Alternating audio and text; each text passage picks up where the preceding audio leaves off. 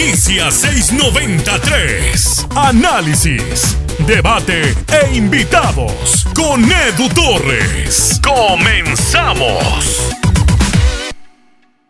La elección de un entrenador para un equipo de fútbol nunca es sencilla, sobre todo cuando eres un equipo que aspira a ganar constantemente o mínimo a estar eh, constantemente jugando eh, liguillas. Eh, hay otros clubes, como por ejemplo el caso curioso de Toluca, que corren al Chepo de la Torre, contratan a Cristante, corren a Cristante, contratan al Chepo y vuelven a traer a Cristante otra vez. Hay, hay equipos que, que sufren los cambios de técnico, como es el Guadalajara, hay otros que llegar a una liguilla es un gran logro, como le pasó a Morelia o a Puebla, pero el club del fútbol, el club de fútbol Monterrey tiene, tiene ese problema desde hace varios años. Eh, a inicios de la década estábamos viendo en todo su apogeo a Víctor Manuel Bucetich ganarlo todo, cada torneo que disputaba lo ganaba, eh, dio una de las mejores generaciones que ha tenido este club y después comenzaron los cambios, porque hasta hay que recordar que Bucetich tampoco es como que haya sido muy planeado. Bus estaba ya dedicándose a otra cosa, estaba en el mundo de los comentaristas eh, eh, y, había tenido un gran, una gran parte de su éxito muy joven, saliendo campeón en los noventas y teniendo algunos tropiezos en Veracruz, en equipos que, que tal vez todavía no nos explicamos por qué llegó ahí si aspiraba tanto. Hoy el Monterrey, al día que estamos grabando este podcast, está en la búsqueda de entrenador y como era de esperarse, los nombres no dejan de salir. Desde el Vasco Aguirre hasta Matías Almeida, pasando por algunos soñadores que piden a Marcelo Gallardo, como si fuera tan sencillo sacarlo de River y evitar que tome un vuelo a. El día de hoy me va a estar acompañando en el podcast 693 alguien que usted conoce muy bien de Twitter, alguien que usted conoce muy bien de ese programa en donde hubo grandísimos invitados, como por ejemplo Mario Castillejos, uno de los mejores eh, programas de, la media. El buen Joel Cano Jr. Joel, ¿cómo te va? Gracias por estar aquí en el podcast 693. ¿Qué tal, Edu? Muchas gracias por la invitación. Saludos a todos tus, tus eh, Spotify escuchas, no sé cómo les llames a tu, a tu audiencia. Gracias por la invitación, viejo. Este, gracias por, por considerarme. Y sí, estamos en etapas de, incertidumbre otra vez dentro de lo poco que importa el fútbol, en etapas de incertidumbre en el, en el seno rayado. Y a mí lo que me preocupa, Edu, pareciera que, que este hombre, Davino, tiene dos o tres nombres en la, en la agenda, Mohamed, Bucetich, y luego eh, empezamos con las teorías, yo, para mí se me hacen muy lejanas, por ejemplo, cuando hablan de Setién, tú conoces a Setién, lo que hizo en Las Palmas, lo que hizo en Betis, lo que hizo, o sea, mucha gente, no, es que es un de técnico perdedor, y dices, es que más allá de lo que hizo en Palmas y en Betis, es que le, imprimió un estilo de juego, que en Barcelona fue un fiasco, porque Barcelona está...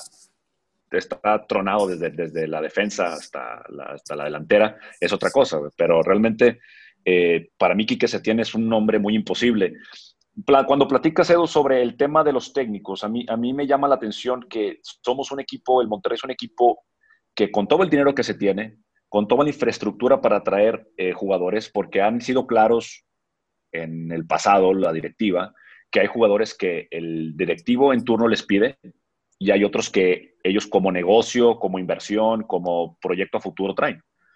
Entonces, este, no me queda claro por qué no puede, no puede el Monterrey tener una lista de requisitos más firmes a la hora de que un técnico toma el timón. O sea, no, no entiendo que Bucetich fue un accidente. Entiendo que algún tiempo eh, Pasarela vino a, considerar, obviamente pidió las llaves de todo para hacer un proyecto y desde, desde las inferiores hasta arriba y obviamente pues en Monterrey no iban a soltar la, todo el, mando, lo entiendo. Eh, pero, por ejemplo, eh, técnicos de carácter fuerte en el Monterrey que, que, hayamos tenido, pues tenemos a Benito Floro, por ejemplo, que llegó, cambió la mentalidad en muchos aspectos para el Monterrey.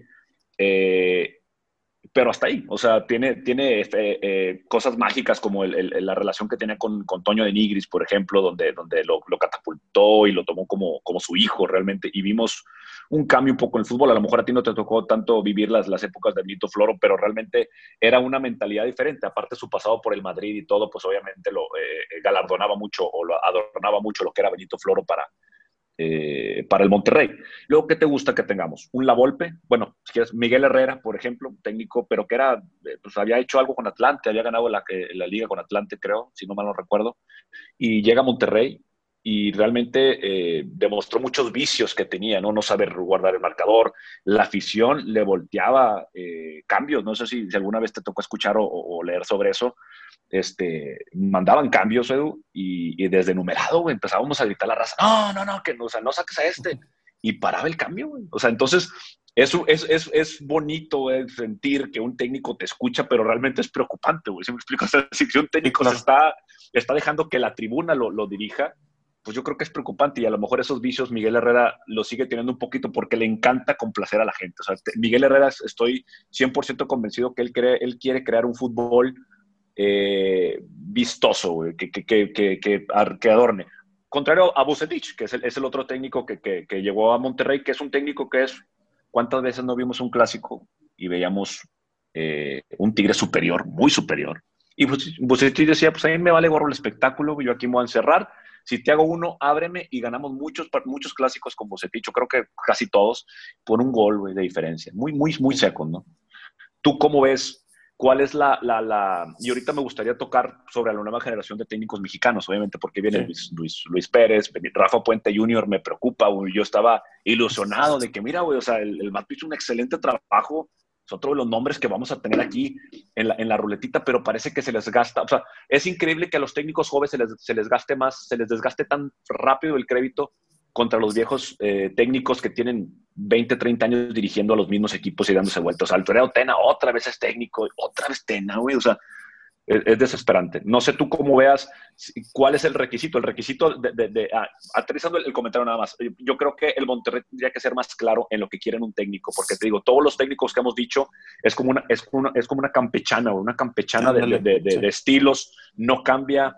Mohamed no estuvo jugando este, a fútbol al pelotazo, prácticamente al balón, al poste para buscar el error y gol. Realmente esa era su, era su estrategia y tuvo grande, gran fútbol, ¿verdad? Luego vino Alonso y vino a, cambiar las formas en que el equipo entrena físicamente. Se le tronó medio equipo. De hecho, muchos dicen, no, es que se le tronó el equipo a Alonso y no hizo lo que debía porque el equipo no estaba físicamente. Pues espérame, o sea, si tú tienes un carro pues no lo vas a tronar la máquina, ¿verdad? O sea, tienes que ir gradualmente eh, eh, eh, subiendo. Y con Alonso no lo teníamos, ¿verdad? Entonces, esta línea de técnicos, digo, esta, regresó Mohamed, obviamente porque Alonso no, no, no le fue bien, este, con un plantel que da mucho que desear, honestamente, no es todo culpa del técnico, pero sí, por ejemplo, hay populares muy, opiniones muy poco populares como la de Hugo González en la portería, a, aferrarse un poquito con Funes Mori, siento que no estaba en su, en su mejor momento. Eh, hay, diferentes cosas. Entonces, para, para, aterrizar, Edu, a mí me gustaría que el, Monterrey con su dinero, con su plan de, de, de, comprar jugadores, invertir en ellos, que fuera claro, yo quiero un Monterrey que haga esto. O sea, aquí no vas a venir a querer ponerme, o sea, a, defender, o sea, como lo hacen todos los clubes. Lo vemos en Pachuca, lo vemos en León, lo vemos un poquito ya muy, muy perdidito en Toluca lo vemos quiera o no les gusta la, a la afición Tigre, lo vemos en Tigres. O sea, un equipo que sepa que independientemente del técnico, llegue, vienen eso a jugar.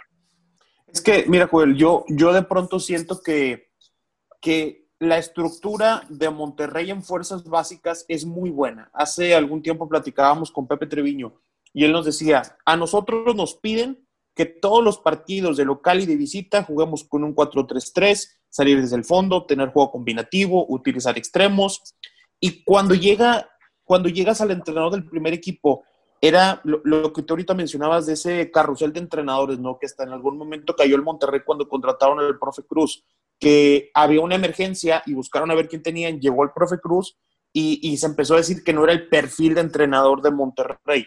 Cuando tú hablabas de, que primero es importante no, no tener un mix de ideas entre un Quique Setién, que llegó a dirigir al Barcelona, prometiendo devolver el Camp Barça, por, prometiendo devolver eh, jugadores de la Masía al primer equipo, de respetar una identidad de juego que tiene 30, eh, 35 eh, años, y después volteas a ver que Vasco Aguirre es otra opción, que se distingue por un bloque bajo, por tirar la larga, te das cuenta que parece que lo que está buscando Rayados, o al menos la perspectiva que tengo de lo que está haciendo Davino y Carlos Vela, es eh, una bomba en la, en, la, en la dirección técnica. Un, un, técnico de renombre que yo sí lo veo bien, me parece que, que, es algo que sí necesita el equipo. Tú hace un momento mencionabas el caso de Benito Floro, que venía de, de dirigir a un Real Madrid, eh, no, no, mucho tiempo atrás de estar acá, creo que estuvo dos etapas en el Madrid y viene al Monterrey. Ahora está buscando un técnico como se tiene, eh, pero están las ideas tan, tan, tan dispersas eh, es como, como si hubiera un montón de globos y están tratando de, saltar a ver cuál pescan y a partir de eso van a basar un proyecto. Para mí, el, principal problema de Monterrey viene desde la dirigencia deportiva. En cuanto a los que hacen el marketing, los que venden o intentan vender el estadio, todo eso ahí no me meto porque no, no, no conozco a, detalle el tema, pero en cuanto a la dirección deportiva, es donde no tienen claro ni siquiera qué, qué lograr porque de pronto decir, queremos un entrenador que gane, pues es muy, es muy básico, ¿no? O sea, es, un, puede ser un comentario de aficionado, un técnico que tenga un palmarés eh, amplio, porque si volteamos a ver a Setién no lo tiene. Si volteamos a ver a Matías Almeida, pues nada más lo que consiguió en Chivas y una, eh, el ascenso con River. Si volteamos a ver al Vasco Aguirre, el título que consiguió con Pachuca, por ahí en Emiratos Árabes consiguió una liga y una copa, pero, pero, pero realmente si volteas a ver eso, pues en la lista de entrenadores que hay y otros que han sonado, que no sé si sean información o, rumores, como Michel González, como Eusebio Sacristán, pues tampoco son técnicos ganadores. Y eso es, es un punto el que quiero tocar contigo también, Joel. ¿Qué tanto crees que pesa la voz del aficionado, sobre todo en redes sociales, para decidir eh, que se quede un entrenador, que se vaya o quien llegue? Porque yo me acuerdo perfecto de ese clásico que pierde Monterrey 2 por 0, que dos días después o un día después corren a Diego Alonso. La molestia que tú expresabas en un video en redes sociales y que no, no solo la molestia que tú expresaste, porque hablaste por un montón de gente y en ese partido el fuera Alonso se escuchaba en cada rincón del estadio. ¿Qué tanto crees que afecte este ruido de la afición al momento en que Davino y Carlos Vela tomen la decisión de un entrenador? Va a ser, yo creo que, o sea, el, un poquito cayendo en los vicios de Miguel Herrera, viejo, queriendo, como dices tú, o sea, un hombre rimbombante parece ser más importante que un palmarés o un estilo de juego. De todos los nombres que hemos mencionado ahorita, el único que me ilusionaría un poco en cuestión de proyectos sería Juan Carlos Osorio, por la disponibilidad que tiene, por, la que, por lo que yo consideraría. A mí lo que me gustaba de Setién en la Masía, ahorita que platicabas, pues no, no es responsable de él porque, digo, no los, no los, eh, no los creó él desde Morros, güey, pero con Ansu Fati, con Pedri, Serginho, de esto, todos estos que tiene este, la Masía ahorita que están como que tratando de hacerle un nuevo equipo a Messi renovado con, con jóvenes. Es el mismo caso de Monterrey. El Monterrey, es que tiene una excelente cantera y si estamos agregando entrenadores que no consideren eso. Por ejemplo, un, un perfil Tuca Ferretti no podría mm. ser un, en Monterrey. ¿Por qué? Porque el, Tuca es, a mí me gusta este y va a jugar este. a mí no me importa tu imposición, a mí no me vas a decir que es proyecto, a mí no, no. Siempre vale madre. O sea, estoy seguro que Tuca lo, lo que más oye es la, la, la, o deba la regla del 21 y el, 21 más y esas, todas esas cosas, el 21 más y esa madre, ¿no? Eh, imagínate que te pongan un jugador solamente porque sí, pues no, no, no es tampoco, ¿verdad? César Montes debutó con Monterrey, era un huerco, se lo trajeron sin y era un huerco y el vato podía ser mejor central que yo creo que tres cuartos del fútbol mexicano, güey. O sea, se ha, consolidado. Irán Mier también, o sea, esos, esos chavos, güey, que consigues muy chavos o que, o que tienes de cantera. Edson Gutiérrez ahora. Edson Gutiérrez, está, está el platanito, que yo sé que el platanito, o sea, pobrecito, o sea, eso también es, es, es algo que, que, me molesta un poco, la exposición sobre exposición de querer meter a un plátano a resolver partidos. O sea, el, técnico no solamente tiene que cuidar el, el, el, desarrollo del jugador, sino también cómo le vas a, o sea, el escaparate, güey, no puedes poner el escaparate, ah, güey, voy perdiendo, voy perdiendo una final, órale, te voy a meter a que me soluciones. ¿Por qué? Porque la, la, la queja cae en ellos. ¿Y, ¿Y qué dice la gente? Oye, pues me metiste este cambio, y no, no sirvió para nada. obviamente estás pegándole en el ánimo de la cantera. Luego le pasa esto a este niño, eh, también el, se fue expulsado en la, final de Copa, en la ida. Parra. Ah, eh, Parra, perdón, sí. Fue Parra, sí, Parra. Comete un errorzazo y obviamente pues la afición, me incluyo, enojadísimo, ¿verdad? porque es una irresponsabilidad, pero también el técnico es, oye, hay que rescatarlo, ver cómo voy a hacer eso. Entonces, si, si, si en Monterrey creo que tiene una de las canteras digo, obviamente hay canteras mejores en México, güey, pero que tiene una cantera que ha sido muy fructífera para México en los últimos años, güey. Jonathan Orozco, eh, Zavala, la base de la selección que, que hizo Bucetich prácticamente. Y, creo que el Chaca, exactamente. Este, entonces, eh, realmente Monterrey lo ha, hecho, lo ha hecho muy bien. Entonces, con Mohamed creo que aprecié un poco la forma en que de repente quería darles minutos, a veces en Copa, eh, muy pocas veces en Liga, pero cuando fue, entraron, eh, en esta última etapa específicamente, fueron como, como bomberos y así es muy difícil que avientes a tus jóvenes. Entonces necesitamos un técnico que cumpla esas expectativas. Contestando a tu pregunta, ahora sí, ¿qué tanto afecta a las redes sociales? Yo creo que estos directivos están viviendo la peor, la peor época para ser un directivo de fútbol mexicano donde todos, cualquier cabrón que tenga acceso a Twitter va a tener una opinión y no ni siquiera necesita tener seguidores, la va a poner en un tweet del club y si a alguien le, le, gusta, vámonos, va a crecer. Si alguien en Facebook lo comenta, se esparce como, como, como un virus, ¿no? Se, se, esparce la idea. Entonces ahorita yo creo que están muy presionados ellos. Quieras que no, ellos siempre tienen métricas de cómo se, se comporta la gente en redes sociales, cómo reaccionan a sus, a sus, eh, a sus campañas, a todo eso. Eh, imagínate el reto que ha de haber sido con este fracaso hacer una campaña navideña con, el, con el equipo. Entonces, yo creo que están muy pendientes siempre de lo que le dice la gente y me preocupa porque no antes digo, esto es hablando meramente de los nombres que están flotando. Obviamente no sabemos exactamente quiénes son los, los perfiles para, para dirigir al Monterrey, pero de los nombres que suenan, ah, mencionabas a Mitchell, Osorio, Setién a mí se me hace casi imposible. O sea, yo creo que Setién después del Barcelona, mínimo una media tabla europea sí la, sí la merece. Y aparte tuve, el, Las Palmas tuvo, tuvo una, una, forma de juego por él. O sea, y aparte, pues tú sabes de quién es discípulo. que sacó tú sabes de quién es discípulo, o sea, no necesito decirte, o sea, de, que es, es, un, es, un, buen técnico, güey, definitivamente. Lamentablemente, este, no creo que le, que le interese, o sea, dejar Europa por venir a México. O sea, güey, esa se consiguió una vez cada 20 años con Guiñac, güey. O sea, o cada 50 años, no sé, con Guiñac. O sea, un loco que quiera decir, sí, a la chingada Europa, déjame ir allá en mi prime en mi mejor momento, no lo vas a conseguir, güey. O sea, no lo vas a conseguir. Setién a lo mejor cayó mucho de la, de la gracia de, de la gente eh, este, del Barcelona y obviamente de, quizás bajaron sus bonos por lo que había hecho en Betis. Este, pero eh, no, en Betis sí estaba en Betis, ¿no? ¿O qué dije? Sí, sí, Betis, Betis. Sí, en Betis, perdón, perdón, en Betis. Sí, en Betis, perdón. Este, y realmente creo que estamos en una ruleta de, de, especulaciones. Yo estoy de acuerdo contigo, Javier Aguirre, sí, o sea, el Vasco y lo que tú quieras, era un orgullo verlo dirigir en el Atlético de Madrid, pero si la directiva está pensando en un concurso de popularidad, ¿verdad? Decir, voy a, voy a poner un nombre grande antes de un proyecto, también es preocupante y creo que sí afecta demasiado las redes sociales. Yo creo que el peso de la gente, eh, eh, eh, obviamente antes, pues la gente leía lo que en el periódico venía y ahorita, pues obviamente, si, hay un, si hay un descontento generalizado, es casi imposible que, salga, que no salga a la luz. Perdón. Eh, actualmente la mayoría de los equipos del mundo eh, para contratar futbolistas ya no se guían tanto por el nombre que les pide el entrenador, sino por características. Quiero un extremo que desborde, quiero un extremo que tenga recorte, uno que, sea especialista en centros, uno que tenga mucho gol.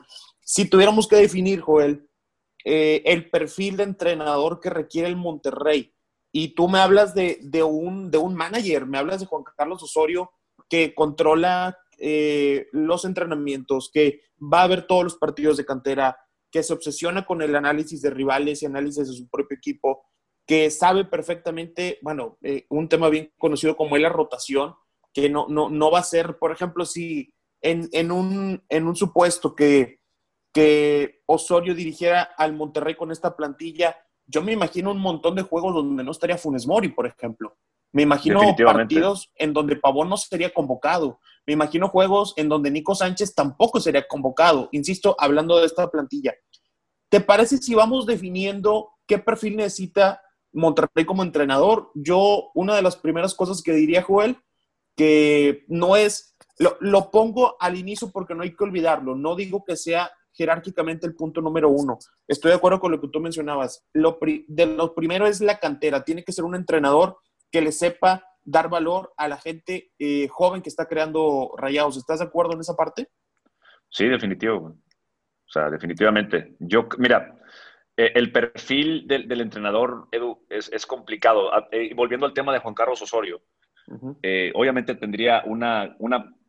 Yo fui muy crítico del, del, proceso de Juan Carlos Osorio porque mucho de su, de su exposición a los medios fue ir a hablar de, ir a hablar a los programas de televisión de la zona 14 y esos güeyes en la pinche vida habían escuchado la zona 14 y ah, la zona, o sea, estaban, este, pues digo, vueltos locos con eso, ¿no? Era, era un buen mensaje en el canal equivocado, ¿no? Sorry. Exactamente, exactamente. Y, y creo que, o sea, llegó, pero llegó como un, un, bálsamo, digamos, ante la, lo que era Miguel Herrera, por ejemplo. Miguel Herrera era una botarga, cabrón, o sea, realmente él hacía comerciales y andaba en los programas y, y jajaja, güey, o sea, infinidad de programas, y el vato era como que su producto comercial, el producto comercial de la, de la, de la misma este, selección y de las televisoras, obviamente.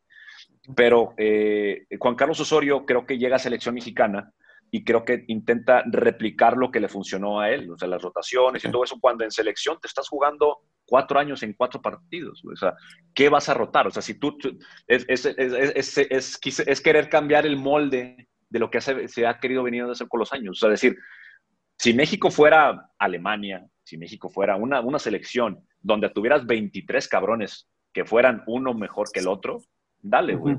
Pero en México muy apenas nos ha dado para tener un muy mediocre 11 titular para el Mundial. Y hemos hecho unos juegazos contra monstruos, ¿verdad? En fútbol. Pero Osorio creo que lo, eh, eh, eh, lo entendió mal. O sea, nos ilusionó a todos con el, con el juego contra Alemania. Después ya vimos que Alemania no era la Alemania que queríamos. O la Alemania le pegaron todos, ¿verdad? Alemania está siendo ahorita humillada, o sea, goleada y la. Entonces, le pegamos una Alemania que venía en, en, en, en, descenso prácticamente después de haber dominado todo, hasta las inferiores y lo que tú quieras.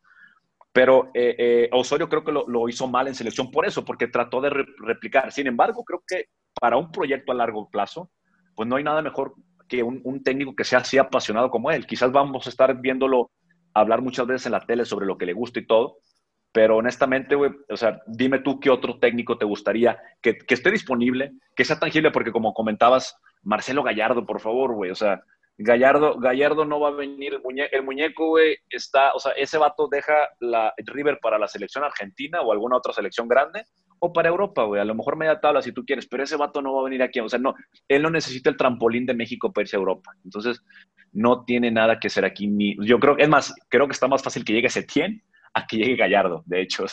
Entonces, y, y es, es, raro, ¿verdad? Porque estás hablando de un técnico que, europeo contra uno que tiene prospecto de Europa, pero el futuro de Gallardo está en Europa. El de Setién es incierto, obviamente.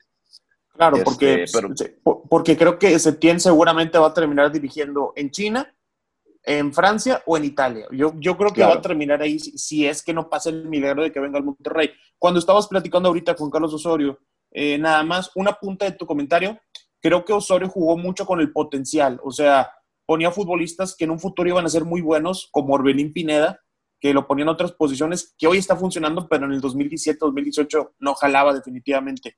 Y claro. eh, eh, en la parte que te mencionaba del perfil, que es cierto que es difícil hacerlo, pero cuando hablabas del propio técnico colombiano, dijiste una palabra clave, que es un proceso largo, eh, un concepto más que palabra, un concepto de proceso largo.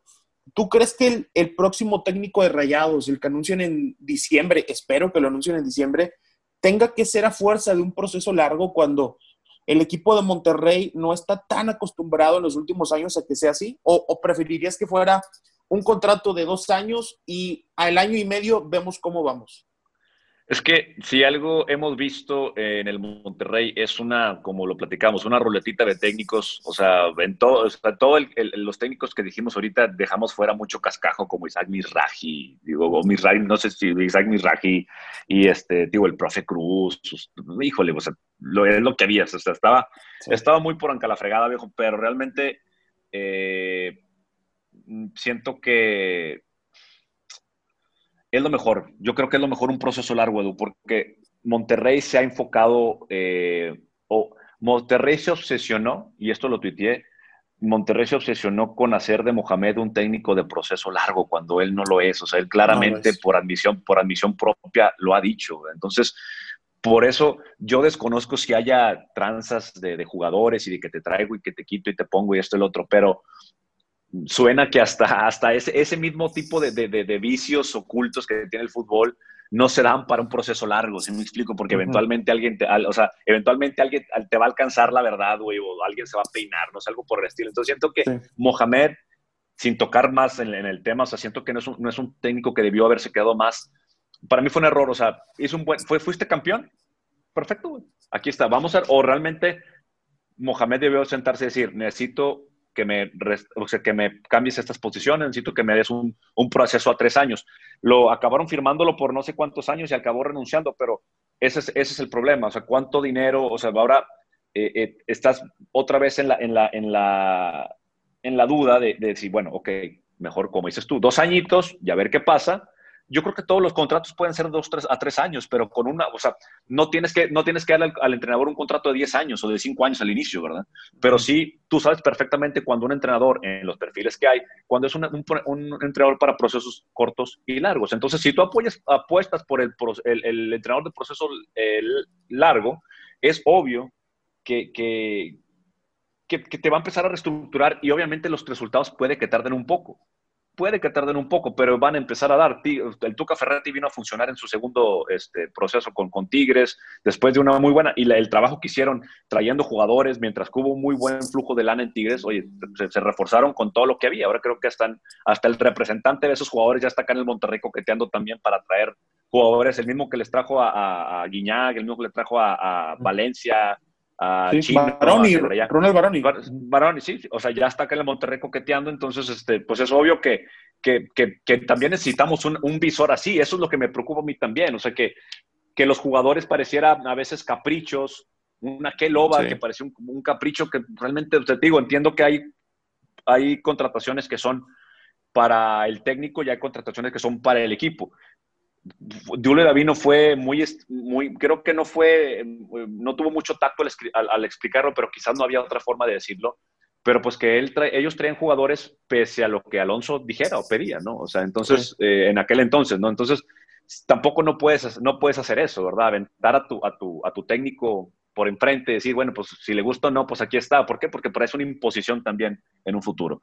Yo creo que al Monterrey le convendría, Edu, un técnico de proceso largo, con un contrato a, a corto mediano plazo, digamos. O sea que pero, también que dependa de resultados, puede depender de resultados, sin duda. Porque esta Sabela, por ejemplo, o sea, digo, desconozco si van a después este, andar pagando cláusulas de rescisiones con equipos, eh, eh, con entrenadores disponibles. Es que es el problema también. que el, entrenador, el entrenador disponible es un, es un entrenador que viene de un fracaso eh, reciente. Entonces no estás tampoco este, robándole la fórmula secreta a, algún club. Simplemente estás, estás contratando a un técnico que acaba de fracasar con su receta, ¿no? Entonces, ese es el problema. Yo creo que un entrenador de proceso largo con un con a base de resultados. Yo creo que son contra ahorita digo, con mil cláusulas puedes este, protegerte de todo, güey, y hacerlo es, hasta hasta como con Mohamed, hasta creo que hay así este unilateralmente pueden deshacer un contrato, por ejemplo. Entonces,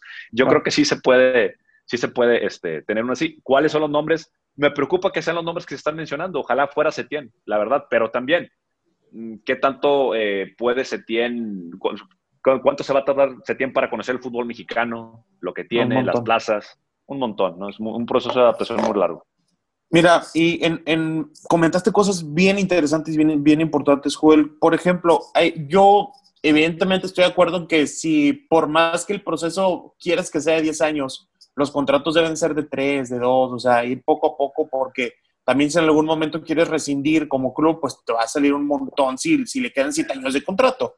Pero el tema es que con toda la incertidumbre laboral que hay y también el entrenador volteando a ver eh, al Monterrey y su pasado reciente, en donde apostaban fuerte por Alonso y lo corrieron en donde eh, con todo y lo de Mohamed, por una u otra razón terminó renunciando. En lo de Bucetich, si no mal recuerdo, también lo, lo, corrieron después de un partido contra León.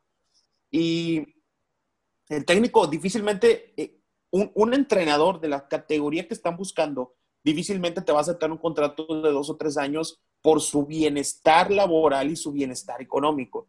Por eso es que Davino va, va a tener que, que, tomar la siguiente decisión que también te quiero preguntar a ti, Joel. ¿En qué preferirías gastar tú eh, 6 millones de dólares? ¿En, ¿En, un buen refuerzo? Ojo, buen refuerzo, no una bomba, porque una bomba no lo pagas con 6. O decirle a un muy buen entrenador, a ver, tengo un presupuesto de 6 millones para ti y tu cuerpo técnico por un contrato de dos años. ¿Qué preferirías tú? ¿Un muy buen refuerzo o un muy buen entrenador? No, definitivamente un muy buen refuerzo. Dime tú con 6 millones no te cambia nada en la cancha, O sea, con 6 millones, ya como está inflado el mercado ahorita, ¿qué tantos, o sea, ¿qué tantos jugadores, a quién te gusta que traigas? ¿A un, a un Lescano, por ejemplo?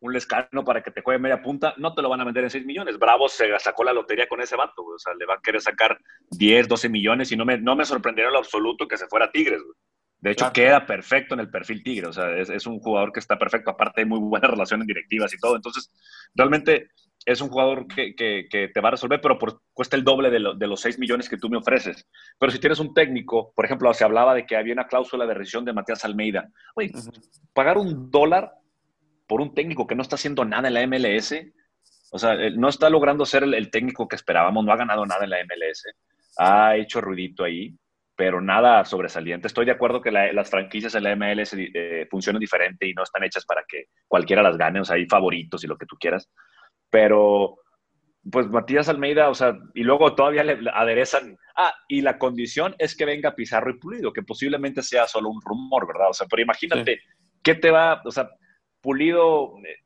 mis respetos, pero pues está perdido, o sea, y, si no estás marcando goles en la MLS con la, forma de defender de la MLS, pues algo dice, ¿no? Pizarro, pues también no ha hecho nada. Pizarro tiene un penal con Tigres y muy buenos memes, güey, pero realmente, o sea, no es un jugador que a mí me haya sorprendido. Lo que hizo en Chivas esa parte, pero en Monterrey no hizo absolutamente nada. Entonces, prefiero yo a alguien que sepa acomodar esas piezas. Imagínate que esos 6 millones tienes que pagarle 3 al San José para que te suelte Almeida y esos 3 millones, pues no sé cuánto te va, te va a dar un año de contrato con Almeida. Pues no, mejor como dices tú. Oye, Setién, 22 años, güey, te doy, te doy este, 4 millones y medio y te doy uno y medio a bonos, depende de, resultados. Y, y, lo, y, lo, vas viendo. Ahorita yo estoy sorprendido de la cantidad de contratos que se hacen en el fútbol mediante mérito y mediante goles. O sea, obviamente las primas siempre han existido, pero ahora más hay, contractualmente al técnico se le, se le somete y, y, hasta pueden dobletear su salario, ¿no? Es prácticamente como un contrato de la NFL, ¿no? O sea, pueden dobletear su salario mediante a, acciones que tengan eh, ligas, copas, lo que hayan ganado, objetivos exactamente, ¿no? Entonces, yo definitivamente, o sea, prefiero, eh, aún, aún, y que el técnico, aún y que creo que Mohamed no era el 100% responsable por el fracaso, porque el, realmente están por una, una, una, curva de rendimiento muy baja todo el plantel, todo el plantel. Este, creo que es más fácil quitarlo a él para que alguien más y venga y mueva los monitos, los aleros y a ver qué nos, qué nos puede, qué se le puede ocurrir. Pero obviamente eso no viene barato y te digo, el problema es, seguimos estando en México. Si estuviéramos en la frontera, si estuviéramos en Tijuana, le dice al vato, mira, te voy a poner un mansión son sonso aquí en la, en la, en, la, con la, playa Coronado, aquí en Coronado Beach, y, vas a venir a entrenar, güey. Te mando el, te mando más, te vienes en barco, cabrón. Te mando un yate a tu casa, güey, todos los días. Pero, güey, ¿qué haces aquí, güey? O sea, aquí es todavía, pues obviamente sigue siendo México, güey. Tenemos la, la, gran sombra que cada vez se va a hacer más de la MLS, güey, que viene eh, con su estilo, de, con sus temporadas cortas, güey, con, su, con sus salarios, con sus, eh, eh, todo lo que dan. Estamos compitiendo con ellos. Incluso había gente que mencionaba, es más fácil que Gallardo vaya a Estados Unidos que a México. Y es, tienen toda la razón. Y es bien triste, güey, que, que, nos estén ganando en todo eso. O sea, que ya se estén llevando jugadores que prometían, que los técnicos nos los estén ganando. O sea, es una envidia para mí ver cómo Thierry Henry, güey, Ibrahimovic, ese tipo. Entonces, obviamente, si pueden seducir ese tipo de jugadores, más a, a, a, ese tipo de entrenadores. Y el entrenador ahorita dice, ¿sabes qué? La gloria, si a Gallardo se le mete la, la, la, loquera y dice, ¿sabes qué? Yo ya la gloria ya la conseguí con River, quiero ganar mis milloncitos en, Estados Unidos, pues los va a ganar en Estados Unidos, no va a venir aquí a México. O sea, aún y si nos tocara, te digo, un guiñac de técnico que diga el vato, ah, bueno, pues déjame, voy a escalar ya a Monterrey a ver qué show, ¿no?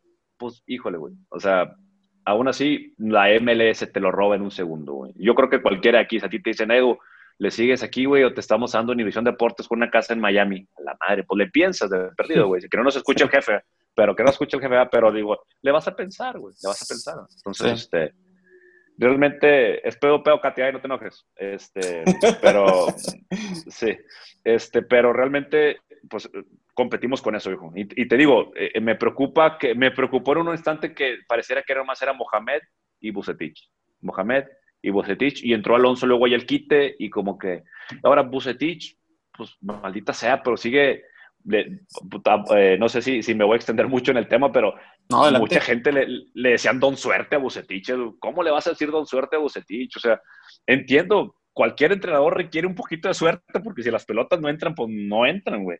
Pero realmente la estrategia, güey, ya sabíamos todos del cambio del 75 de Bucetich, güey. Sabías que del segundo tiempo iban a empezar floquitos, güey. Flojitos, flojitos. Pero al faltando 15 minutos, o sea, el vato manejaba los tiempos perfectos como nadie, güey. Como en el fútbol mexicano, el tiempo de Bucetich para, para cambiar un partido era excepcional, güey. Obviamente, cuando tienes un suazo y lo que tú quieras, pues funciona, O sea, digo, eh, eh, tienes a alguien que tienes a un, un güey que, que, te hace el trabajo en la cancha, ¿verdad? Pero yo creo que, que capacidad había aquí en, algún momento con todos los jugadores que hemos tenido, como los Carlos Sánchez, que son jugadores que cambian un partido y todo, y, se supieron utilizar, pero aún así eh, creo que eh, le faltó un poquito más de, mejor trabajo. Es otro, es otro tema, por ejemplo, de Carlos Sánchez.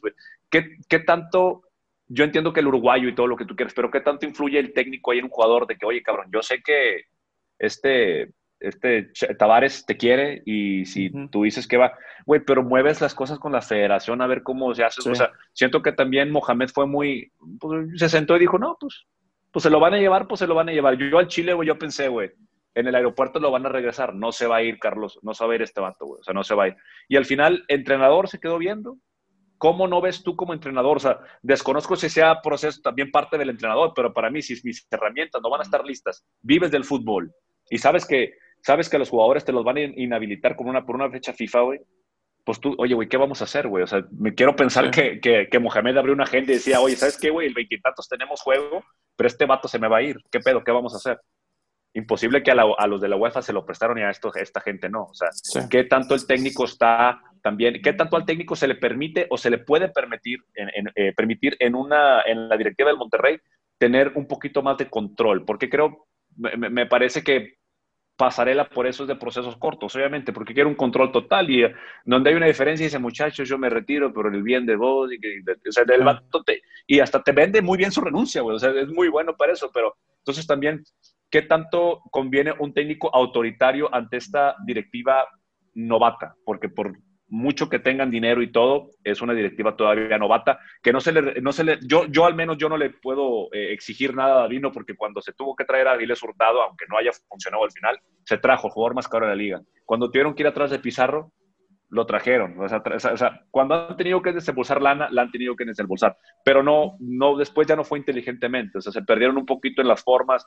Eh, volvimos a los viejos vicios de estar, tener un poquito de becados. Entonces, si un, si un técnico no va a poder decidir sobre qué jugadores. O sea, si, un técnico llega mañana y ¿sabes qué? Bueno, más que yo no quiero a Pavón, líder del vestidor, ¿qué va a pasar? Vamos a empezar con una un, un, choque de, de, mundos ahí, en donde Pavón sigue siendo un líder de vestidor, aunque no lo sea en la cancha.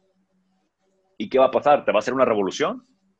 ¿Te va, te, va a ser peor? O sea, también eh, eh, un técnico autoritario puede ser lo que necesita. No estoy 100% de acuerdo de que sea así, pero quizás pueda ser lo que necesita esta directiva. Que pueda tomar esas decisiones porque sería un cambio a lo que hemos estado viendo, ¿no? O sea, si, hemos, si hemos visto entrenadores, como el caso que tú decías de Mohamed, en donde cuando regresó en el 2019, los jugadores como César Montes, que ya se notaban fastidiados con Alonso, traían una sonrisa en la conferencia de prensa diciendo, no, ya lo conocemos, nos dijo tres cosas y cambiamos todo. Eh, les dio eh, a la medida el estilo de juego que necesitaban, pero después fueron el peor campeón defensor y no ganaron ningún partido. Y con ese mismo estilo de juego, en 29 encuentros le hicieron gol en 28 de ellos. O sea, eh, entiendo la parte que tú hablas de, de alguien que imponga, de alguien que pueda decir, bueno, me quieres, perfecto, necesito que este jugador no esté, porque también va a ser mucha presión estarlo mandando a la tribuna y es un sueldo que bien podemos invertir en algún otro jugador. Y, hay, hay, una cosa también muy importante, porque hay que recordar que Rayados queda eliminado en el repechaje antes de que inicie diciembre. Eh, ahora están ya eh, a punto de, reportar de nuevo para los entrenamientos. Parece que si no llega nadie en estos días, pronto se va a hacer cargo Tito Becerra y Aldo de Nigris. Pero ¿qué tanto tiempo va a tener Juan Carlos Osorio, Setien, Almeida, Vasco Aguirre, Michel? El que me digas qué tanto tiempo va a tener de trabajar. Porque ahí, ahí puede entrar otra opción, Joel. Si, si los dos estamos de acuerdo en un tema de proceso largo, yo veo eh, una, una posible salida, por así decirlo eh, darle seis meses, es decir, de enero a mayo o a junio, al nuevo entrenador de un proceso largo para que se adapte el equipo, para que vaya viendo realmente las necesidades, o darle esos mismos seis meses a alguien de casa como Aldo de Nigris que se ha estado comentando. A mí no me parecería la mejor opción porque creo que cuando comenzamos esta plática, tú hablabas de Rafa Puente. Creo que Aldo de Nigris le puede pasar algo muy similar a Rafa, que fue que se quemó demasiado pronto. Que el crédito para Marcelo Michele Año se terminó, se terminó pronto. El crédito para Alex Diego de Querétaro con una plantilla muy, muy extrañamente armada se acabó muy pronto. ¿Y, qué, qué, tal si ocurre lo mismo con Aldo? Que por un tema, porque es más, hasta me ha tocado escuchar que dicen Aldo de entrenador, Herbiti y Gracián de auxiliares. O sea, que quieren, quiere mucha afición tener a ídolos en la banca como si esos fueran a, sacarlos de los apuros, cuando realmente ninguno de los tres todavía tiene una experiencia como entrenador para llegar a dirigir al Monterrey. Eh, eh, creo que, tienen, eh, a, ver, realmente todo lo que hemos estado hablando, todos estos minutos, yo en lo personal no he tocado a Davino, tú, tú ya comentaste que hizo bien su trabajo cuando tuvo que traerse a Avilés Hurtado que la estaba rompiendo en Tijuana, cuando fue y buscó a Pizarro, pero también Davino, hay, hay momentos en donde parece que ni él sabe qué quiere para el equipo.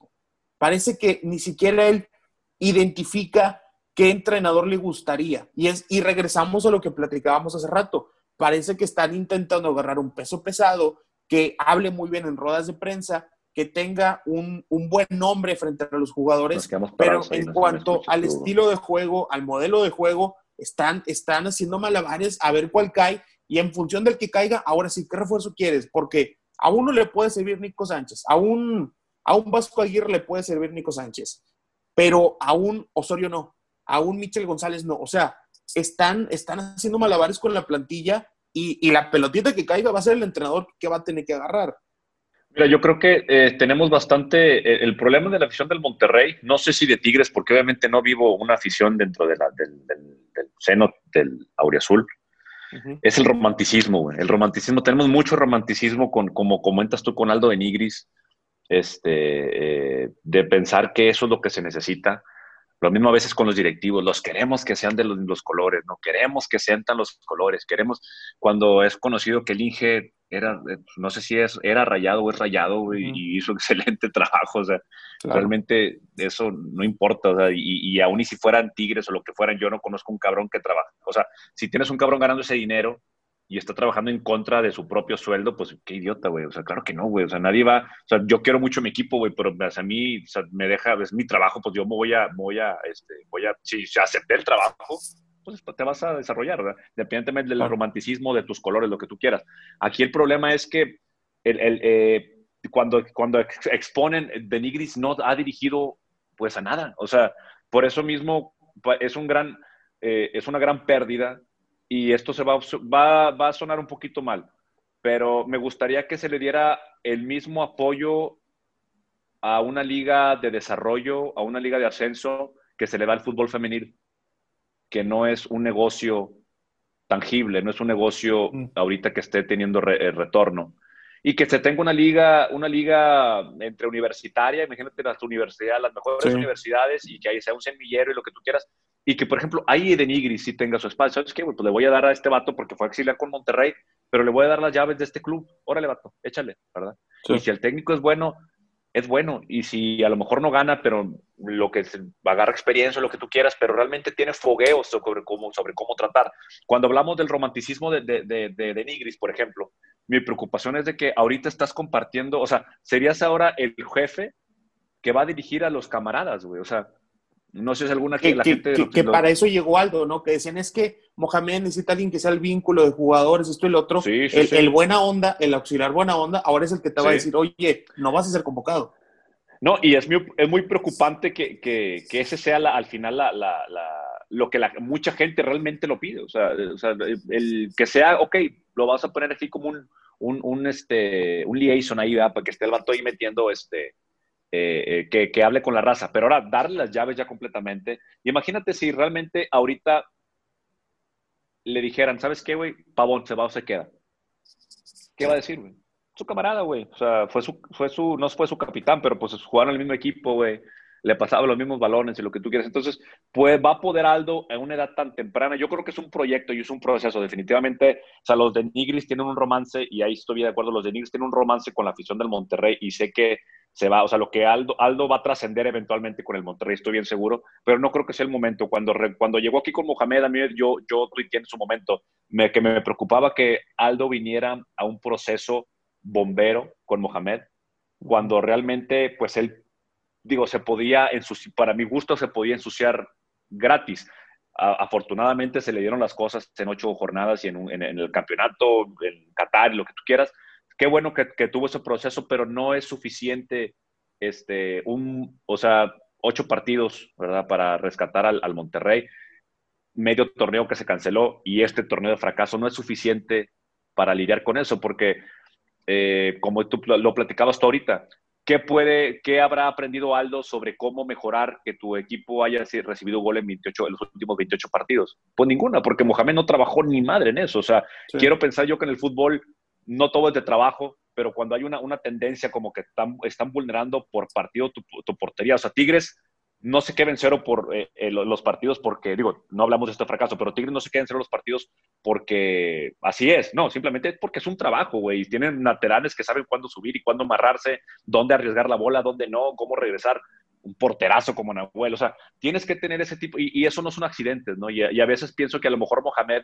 sí vivía el fútbol, desconozco qué tanto estudia Mohamed o qué tanto estudiaba Mohamed a sus rivales, pero pareciera que no es así. Entonces, si no pudo absorber de Nigris todo lo que, o sea, una etapa, eh, vamos a decirlo, eh, negativa con Mohamed, porque aún y que tiene el título, aún y que gana la copa, que no sirve de nada, en mi opinión, este, no, no creo que le haya dejado mucho conocimiento. Cambio, Luis Pérez, por ejemplo, que es otro técnico que, que, está realmente, estoy respetando mucho el proceso de Luis Pérez porque yo sé que hace dos años le pudieran haber dado cualquier equipo, a lo mejor un Lobos o algo por el estilo, hace un año a lo mejor, un, un, un Lobos, una cosa así, un Juárez, una cosa por el estilo, y ha sido muy, muy, muy, muy paciente, se sigue preparando, sigue en España, sigue agarrando conocimiento, ha invertido lo que ganó a, a prepararse, y eso habla muy bien de una, de una persona y, siento que él quizás podría ser una, ahora una, una, una, opción para el Monterrey. No sé si ahorita me gustaría que Luis Pérez viniera a un proceso eh, que acabó en, en, pues en, haber adquirido algo, haber, haber tenido alguna gloria y que no haya la presión, porque ese va a ser el problema con, con, la, con el nuevo técnico. La presión que va a recibir al llegar va a ser enorme. O sea, la gente otro semestre de Monterrey de un técnico que venga y no sea campeón, como eh, cualquier equipo que se pretende ser grande, no, no creo que lo vaya a aguantar. O sea, no digo que el Monterrey sea grande, pero la exigencia aquí por la lana que hay, eh, y eso es un tema importante. ¿Qué tanto tiempo le queda al Monterrey recibiendo este presupuesto que le da FEMSA? A Tigres, Tigres, el, el, Tigres de Oro, este último Tigres, se le invirtió lana y dijeron, ¿sabes qué? Estos vatos se invirtieron en un estadio, nosotros vamos a invertir en esto. Invirtieron en jugadores y les dio, les dio resultado. Se acabó la fórmula, ya empiezan, ok, ya fue negocio, vamos para abajo, los jugadores se hacen viejos, hay un proceso de renovación. ¿Qué vas a hacer con el Monterrey cuando le das la, la batuta a un técnico prácticamente novato como Luis Pérez, ¿verdad?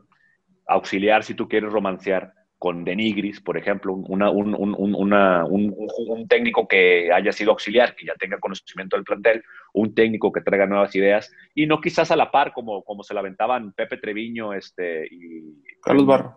Y Carlitos Barra, pero tenerlo, este, tener uno arriba del otro y, poderlos eh, hacer que, que, desarrollen algo, pero no me gustaría que se quemara el cartucho. Es, es, por lo mismo que yo me, me, opongo de cierta forma que Bucetich regrese, porque vas en sus, o sea, la, tormenta perfecta que se le dio a Bucetich en, aquel Monterrey que hizo historia de, los, de las dos ligas y las tres concas, eh, es difícil que se vuelva a dar. Entonces, si va a venir a aceptar lo que le den, es complicado. Ahora, eso, es otra cosa. ¿Qué tantos, cuando es un técnico novato, tú sabes perfectamente que entre más novato el técnico, pues menos puedes exigir, menos te puedes dar ahí a, dar a desear en cuestión de que, ¿sabes qué? Pero yo, yo firmo, pero yo necesito que me pongas 40 milloncitos porque quiero renovar estas, estas oportunidades. Y, y, realmente un novato no lo va a hacer. O sea, un, novato está casi agradecido con la oportunidad. Exacto.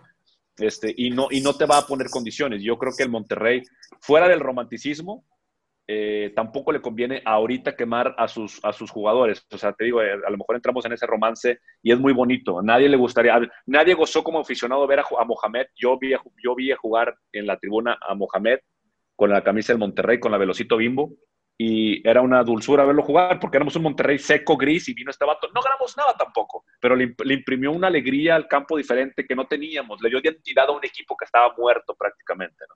Entonces viene este tipo, hace eso, regresa, fracasa obviamente en la final regia, se va, se va eventualmente y luego regresa para ganarlo prácticamente todo. Bueno, la Conca no fue él, pero para ganarlo. Y para mí es, es, es qué, qué bonito, güey. O sea, verlo, verlo ahorita. Realmente, a lo mejor eh, eh, mi turco de oro es muy, este, es muy este, chaquetero en cuestión de, de, de, pues, ama al equipo en el que esté, ¿verdad? Pero yo sí le creo un poquito las lágrimas por todo eso, ¿no? Entonces, qué padre el romanticismo, pero para un proyecto, un proyecto lejos de, que te deje eh, un, eh, un, un, un, feeling de, de, que, de, que, de que la victoria sabe diferente. Necesitamos un técnico que, nos, que tenga una propuesta para años y que pueda exigir. Los jóvenes no me gustaría que quemaran su proceso. Entiendo a la gente que los pide perfectamente. Son los mismos que quisieran que regresara Jonathan Orozco y, y creen que todo va a estar igual, ¿verdad? Yo, por ejemplo, dame tu opinión. En los técnicos que, han, que se barajean, es, hay, uno que está Miguel Herrera. Es un tema muy controvertido ahorita el tema yo recuerdo mis tiempos en tribuna y cuando los veía eh, lejos, yo disfrutaba mucho el Monterrey del Miguel Herrera. Claro. Se perdió contra Pumas y contra, se perdió contra Toluca a las finales, estoy de acuerdo, pero era un Monterrey alegre, un Monterrey. Sí, tenía sus defectitos que se los cambiaba la tribuna. En su momento lo disfruté enormemente, que no, no, y, y, y, el cambio, no, no el cambio, cosas por el estilo. Pero creo que muchos de esos vicios los ha perdido, Edu. Siento que en América y selección maduró mucho. Creo que en selección maduró más de lo que había madurado en todo el tiempo eh, dirigiendo. Creo que tanta presión. O sea, y, y, y, esa es otra cosa. ¿Qué tanto va a aguantar un técnico la presión de aquí? Yo sentía que, por ejemplo, Alonso, la presión de la plaza lo comió, o sea, se lo comió. O sea, realmente Totalmente. se lo venía, se, se, le sentía incómodo. Casi creo que a la primera derrota el vato ya no sabía cómo estar. Y creo que Miguel, ya con la presión que es América, el único club grande de México, y lo que es presión de selección, y sabe lo que es la Plaza del Monterrey, aparte aprecia la Plaza de Monterrey, yo sé que le encanta la Plaza de Monterrey, me gustaría. ¿Tú crees, Edu, ahora te, te una pregunta, ¿tú, ¿tú crees que Edu, eh, Miguel Herrera, perdón, haya crecido lo suficiente como técnico para una segunda oportunidad en Monterrey? No, pero creció un montón, Joel. Eh, desde el momento en donde yo creo que el principal cambio del Piojo es cuando dejó de usar línea de cinco para todo que para todo quería tres centrales y dos carrileros, y para todo quería el mismo contención, para todo quería el mismo tipo de nueve, y fue avanzando, fue teniendo diferentes opciones, también diferentes exigencias, y mejoró como entrenador. Creo que, por ejemplo, el Piojo Herrera no, no sería el que es hoy si no hubiera estado un poquito alejado de los reflectores después de selección cuando llegó Tijuana.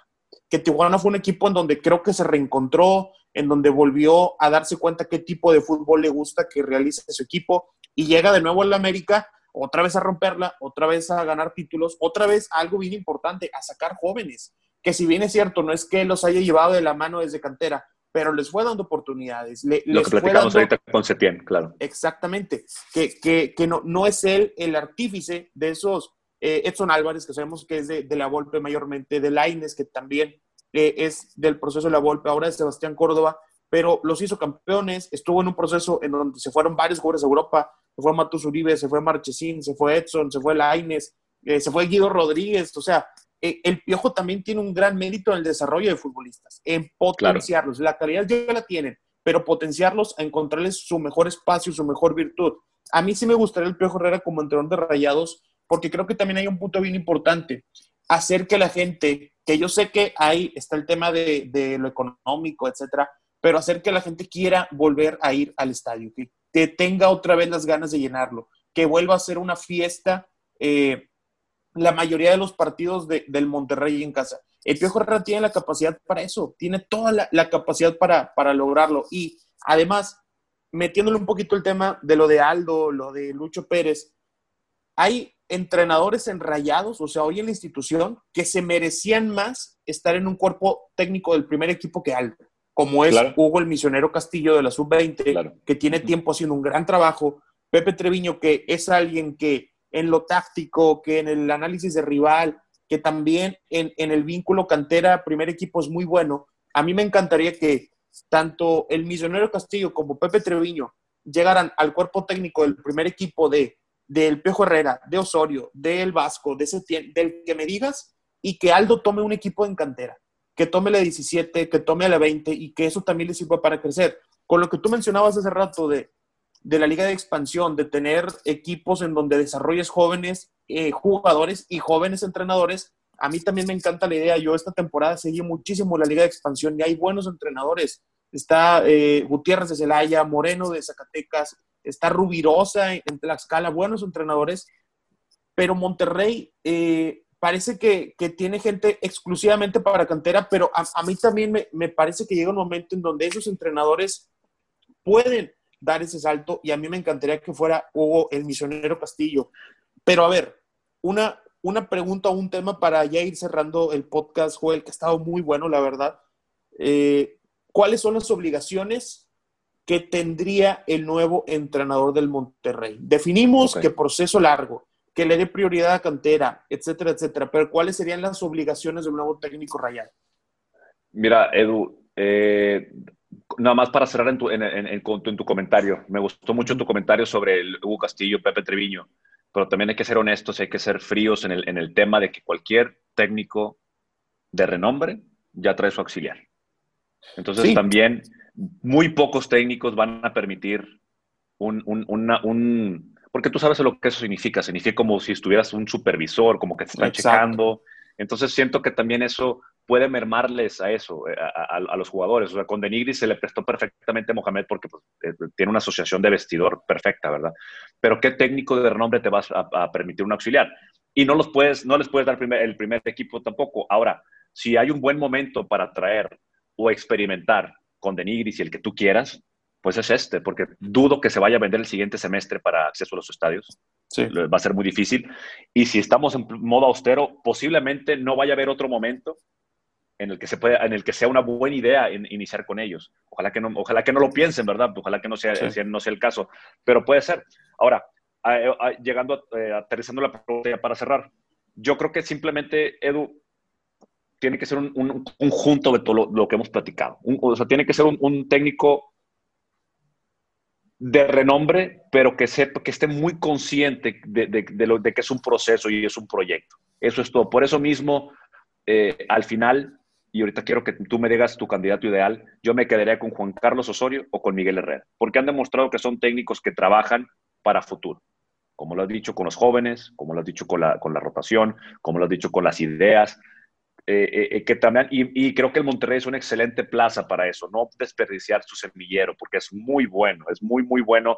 Creo que estamos viendo eh, este, futbolistas que van a dar, obviamente, de qué hablar en, cuatro o cinco años, ahorita en el plantel, pero si se les sabe llevar. Si los perdemos, si, si, si les perdemos la huella, me preocupa mucho, por ejemplo, lo que pasa con Jonathan González. O sea, ¿cómo dejas que se pierda Jonathan González? Yo estoy en este, en este que hubo también, yo le critico mucho a Mohamed cómo lo pudo dejar fuera cuando tú sabes que tácticamente de repente te convenía jugar con dos cinco o, o, sea, había muchas formas a cómo acomodarlo, ¿verdad? Presionar. que te jugara, presionar. Tú sabes que, o sea, si al huerco lo metías 30 minutos, el huerco te iba a morder cada esquina de esa pinche cancha. Algo que a veces no le funcionaba, obviamente, porque con un equipo que te toca bien en media cancha, pues lo, agotaban en, 30 minutos. Pero si tú lo metes, lo metes fresco para, para para ganar, para recuperar el balón en, medio campo, yo sé que lo hubiera visto. ¿Y por qué se nos perdió Jonathan González? Con, esa, es otra preocupación. Y creo que ya hasta se va. Entonces, el técnico que tenga que venir tiene que apreciar lo que tenemos, tiene que apreciar la institución. Y digo, no, no, no creo que no haya, no podemos ya ser modestos en lo que son Tigres y Monterrey. Somos clubes grandes, somos clubes grandes. Así no lo quieran ver. Si quieren por dinero, así está el City, así está el Chelsea, güey. Son, son grandes porque hay lana, no porque no han sido eh, eh, historias perdedoras toda su vida. tienen 100 años siendo perdedores, tienen 20 años jugando bien. Entonces, en Monterrey Tigres creo que somos la misma idea, somos la misma, la misma eh, idea y creo que el técnico y el, que, el técnico que venga al Monterrey tiene que cumplir con la expectativa, tiene que grabar a la tribuna. Como dices tú, es esencial que la gente vuelva a la tribuna y si el fútbol que está viendo la gente no le gusta, no va a ir. O sea, una, eh, nadie te va a pagar un, un, abono de 15 mil pesos, de 14 mil pesos para ir a ver un 1-0, o sea, o ir a encerrarte atrás. A solo que sean los Tigres, eso sí, mi, tuca de oro se lo tiene bien encima, pero pues digo, ya tiene, ya tiene rato en eso, pero el discurso ya se hizo un poquito viejo. Pero hablando del Monterrey, yo creo que casi pesa mucho la forma de jugar. Obviamente, siempre criticable que el balonazo largo, y sí, pero pues cuando hiciste 37 puntos, güey, a balonazo largo, y metiendo cuatro o cinco goles, güey. Pues, Nadie dijo nada. bueno, sí, o sea, tres goles de promedio por partido, oye, pues estás, algo estás haciendo bien, güey. No sé si sea lo mejor, pero está funcionando, güey. Entonces, dale, güey. Entonces, y a la gente le gustaba, güey. O sea, la gente salía contentísima de la, de, del estadio. Entonces, tiene que ser un técnico que esté consciente de la plaza y no puede el Monterrey contratar como si fuera un equipo, equipo chico. No puede meterse a un cuarto de negociación, a un Zoom, a una junta, pensando en, en, en, tratar de, o sea, tiene que el Monterrey venderle al entrenador. Yo te necesito a ti porque yo necesito una grandeza así.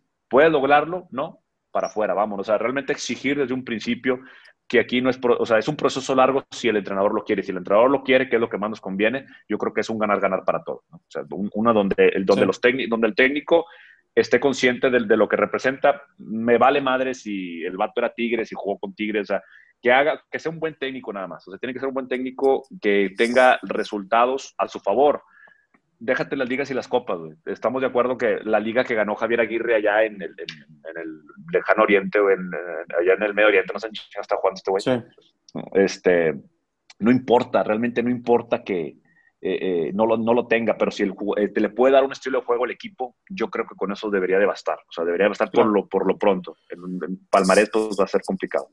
Yo me, yo me quedo con mis candidatos ideales para el Monterrey, de los que han sonado eh, Juan Carlos Osorio sería uno, Miguel Herrera sería el otro.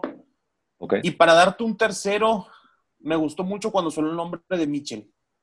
Me, me, gustó, que es un entrenador que también reúne todo, que es un entrenador con liderazgo, con mucha experiencia, que sabe trabajar con jóvenes. Estuvo en la cantera del Real Madrid dirigiendo. Eso creo que habla, habla muy bien de él.